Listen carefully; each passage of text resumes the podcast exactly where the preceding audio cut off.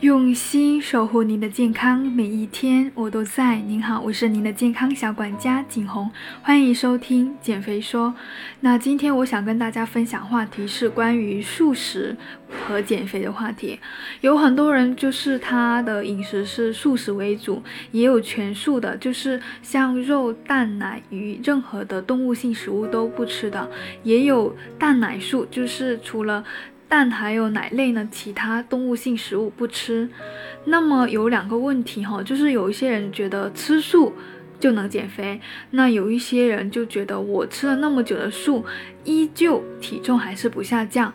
但其实呢，体重的增加跟降低取决于很多的影响因素的，主要有以下的几个方面。第一点就是我们经常说的遗传因素了，像我们家族里的长辈们，如果都是比较肥胖的体型，还有种族的原因，还有比如说受精卵形成的时候，爸爸妈妈其中有一个人是超重或者肥胖的状态，那还有一个就是有一个高龄的父亲或者高龄的母亲等等，那或。或者说妈妈在孕期的时候有妊娠糖尿病，这些情况呢，都会导致说我们在后天的生长发育过程当中出现了肥胖的问题。那第二个原因就是个体代谢的差异，受遗传跟环境因素的影响，每个人的代谢特点都有比较大的差异。当然不包括于一些激素的变化，比如说瘦素啊、甲状腺素、肾上腺素等等。那还有就是不同的个人身体内涉及不同营养素的消化、吸收、代谢的某种酶的分泌量呢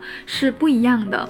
那第三个因素就是你饮食当中热量的摄入大于热量的消耗，当然就是没有制造出来一个热量缺口，吃的太多，消耗的比较少。比如说你吃的多，然后呢动的少，还有一种就是你睡虽然吃的不多，但是你基本就没有动。一种就是你热量摄入正常，但是呢你整一体的消化，所以有很多吃素的朋友们常常会陷入一个误区，就是我觉得我吃素就等于低热量，然后。呢就会等于瘦。其实呢，很多素食的食品或者食物当中呢，并非低热量的，因为为了口感更好，常常会借助更多的油啊、盐啊、糖这些调味料，结果导致本来热量并不高的食材，在油跟糖的加入之后，热量高了很多。比如说薯片、薯条、油饼、油条、油炒饭等等，就变得很高了。那需要强调之外呢，就是。主食跟水果也是很多素食朋友们的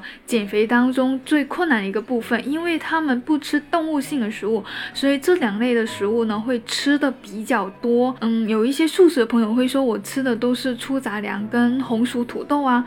但是。即使它是粗杂粮，它也是主食。你吃太多的话，热量也是会超标的。那第四个原因就是睡眠不足，容易熬夜。现在其实已经慢慢有很多报告出来，就是睡眠不好并且熬夜的人，他其实是会出现一个代谢的紊乱，容易引起体内游离的脂肪酸含量增高，并且增加胰岛素抵抗的。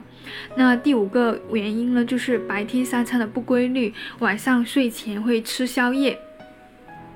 白天比较忙的话，就吃的很少，但是晚上因为代谢又比较低，又不怎么运动，反而吃的更多，就非常容易发胖。第六个就是本身肠道的微生态平衡的一个状态并不好。第六个因素呢，就是疾病方面的问题，比如说很多呢纯素食主义的人，容易出现蛋白质营养不良、贫血、抑郁，还有一些神经的退化、记忆力减退等等这些的问题，都是因为营养素摄入的不够，并且呢而导致一些假性肥胖的问题。所以呢，减肥我还是非常推荐，一定要科学的选择合理的。减肥饮食，然后管住嘴，迈开腿，这样才是一个健康的减重方式。好的，今天我的分享就到这里，谢谢收听。